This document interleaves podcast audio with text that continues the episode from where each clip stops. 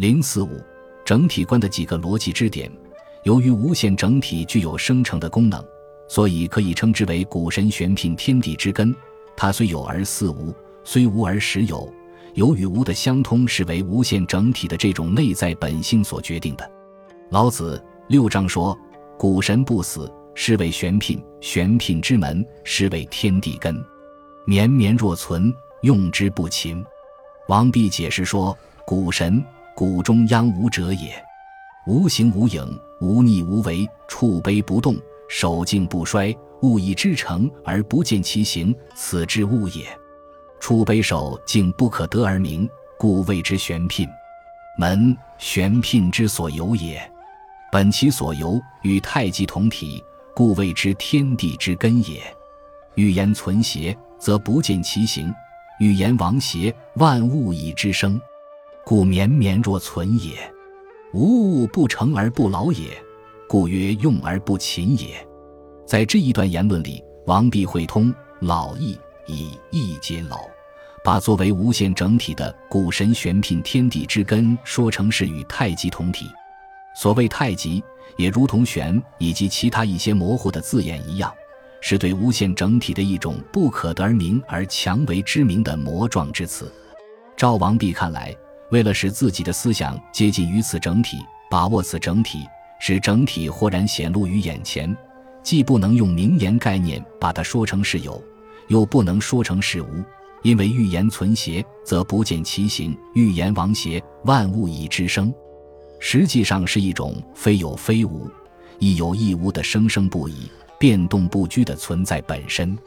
在《老子注》中，王弼反复强调，人们不可拘泥于名言概念，而应该对有无这一对范畴做灵活的理解。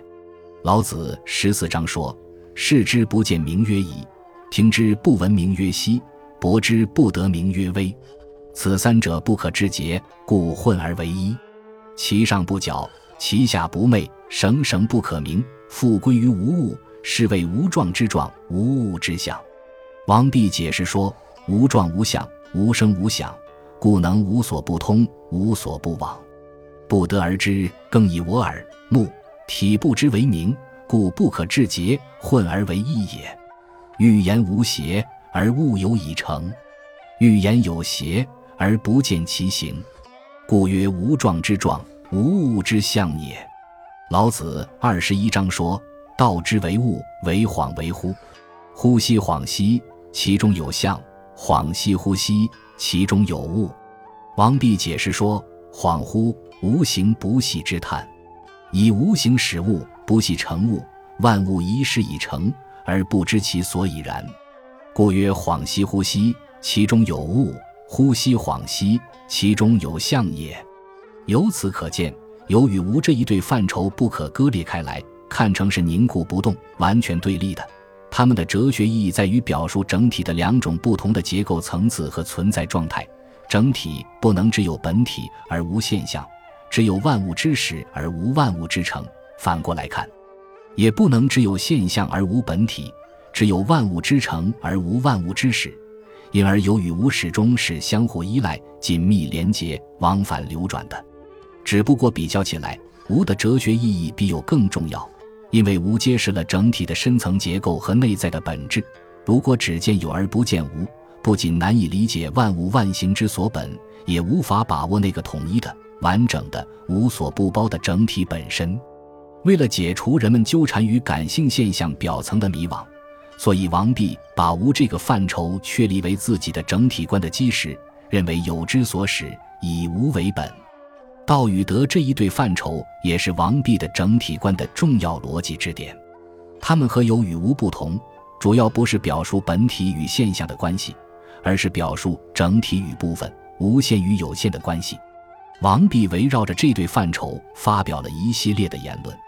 他说：“德者，得也。”常德而无丧，利而无害，故以德为名焉。何以得德？由乎道也。夫大之极也，其为道乎？自此以往，其足尊哉？故虽德胜业大，富有万物，犹各得其德，而未能自周也。故天不能为载，地不能为覆，人不能为善。老子著三十八章：物生而后处，处而后行，行而后成。何由而生？道也。何得而处？德也。凡物之所以生，功之所以成，皆有所由。有所由焉，则莫不由乎道也。故推而及之，亦至道也。随其所由，故各有称焉。道者，物之所由也；德者，物之所得也。由之乃德，故不得不尊；失之则害，故不得不贵也。老子著五十一章。王弼认为，道为物之所由以生成者。德为物之所得而蓄积者，故道不得不尊，德不得不贵。道与德乃是一对紧密联系、不可分割的范畴。有道必有德，有德必有道。如果说道是物之所由以生成的大化流行的整体，那么德则是物因其形与势的不同，由此整体所得而蓄积的一个部分。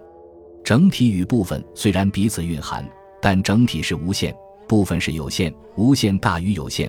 而且这种大是推而及之，以致无可再推的大，不同于人们所习见的天地人之大，所以道的哲学意义比得更为重要。在二十五章注中，王弼围绕着道这个范畴，集中阐述了他对无限整体的体认。他说：“混然不可得而知，而万物由之以成，故曰混成也。不知其谁之子，故先天地生。寂寥。”无形体也，无物匹之，故曰独立也。反化终始，不失其常，故曰不改也。周行无所不至而不危殆，能生全大行也，故可以为天下母也。名以定形，混成无形，不可得而定，故曰不知其名也。夫名以定形，自以称可。言道取于无物而不有也。是混成之中，可言之称最大也。吾所以自之曰道者，取其可言之称最大也，则其自定之所由，则系于大。夫有细则必有分，有分则失其极矣。故曰强为之名曰大。凡物有称有名，则非其极也。言道则有所由，有所由，然后谓之为道。然则道是称中之大也。不若无称之大也，无称不可得而名，故曰欲也。道、天、王皆在乎无称之内，故曰欲中有四大者也。王弼认为，通过名言概念来绝对的把握住无限整体，这在原则上是不可能的，因为无限整体的本身是以对有限部分的超越为前提的，一旦把它固定的系附在某种名言概念之上。它便失去其超越的本质，而变成有限部分了。所以，尽管用推而及之以至无可再推的道来称谓它，仍然可以往上再推到无称。所谓无称，包括了道、天、地、王在内，实际上是包统万物。老子著三十五章的宇宙的大权。王弼反复强调，人们在思考此宇宙的大权时，不能为有限之分所限制，而应以超越为前提。因为有形则有分，分则不能统众。老子著四十一章，如果拘泥于耳目感知与名言概念，自己的思考就会跌入下乘，从而失落了此宇宙的大权。顺着这条思路，所以王弼认为，无限整体虽然是有与无的统一，但就其超越的本质而言，也可以归结为无。他说道：“无形不细，常不可名，以无名为常。”故曰道常无名也。老子著三十二章：道者，无之称也，无不通也，无不有也。况之曰道？既然无体，不可为相。论语是以：既然人们始终受耳目感知与名言概念的系缚，不能摆脱有限部分的纠缠，那么究竟怎样才能完整的把握住那个以无为特征的无限整体呢？既然无是一个否定性的概念。无形无名，什么也不是。那么究竟能在什么地方寻求无？又如何来发现无呢？赵王弼看来，无限与有限、整体与部分的关系，归根到底仍然是本体与现象的关系。无不在别处，它就在有之中。只有通过有，才能把握无。倒也是如此，它并非那种停留于自身的寂静空阔的纯存在，而是有如水的泛滥、流转、运动于万物之中而无所不在。老子三十四章：大道泛兮，其可左右？王弼注说：言道泛滥，无所不是，可左右上下周旋而用，则无所不至也。韩康伯著《周易系辞》，引王弼大演义说。夫无不可以无名，必因于有，故常于有物之极，而必明其所由之宗也。在注意阴一阳之谓道时，他发挥了王弼的思想，把这个道理阐述得更加清楚。道者何？无之称也，无不通也，无不有也。况之曰道，既然无体，不可为相，必有之用极而无之功显，故知乎神无方而亦无体。而道可见矣。根据王弼关于有与无、道与德的反复论证，可以看出，他的哲学追求不在于确立一个孤悬的抽象的绝对本体，而在于确立一个本体与现象紧密连接的新思维，去拥有整个的世界，把握包统万物的无限整体。我们曾经指出，中国哲学发展的主流是一种天人之学，庄子《天下》。偏把这种天人之学的基本精神概括为明于本数、细于末度的内圣外王之道，着眼于全面的把握自然与社会的各种本末关系，用来指导人事，特别是政治。王弼的本体论作为一种天人心意，是与传统的天人之学的基本精神息息相通的。既然如此，所以王弼不能停留于纯哲学的讨论。而必须从实践功能的角度为内圣外王之道奠定一个新的理论基础。如果说有与无、道与德这两对范畴侧重于讨论纯哲学的问题，那么本与末、母与子这两对范畴就进一步扩展到实际应用的领域中来了。五十二章说：“母本也，子末也，德本以之末，不舍本以逐末也。”我们可以从这一段话明显的看出，王弼的哲学由世界观向方法论的扩展。所谓母本也，子末也，说的是本体对现象的支配作用。这是一种纯哲学的讨论，也是以无为本的另一种表述。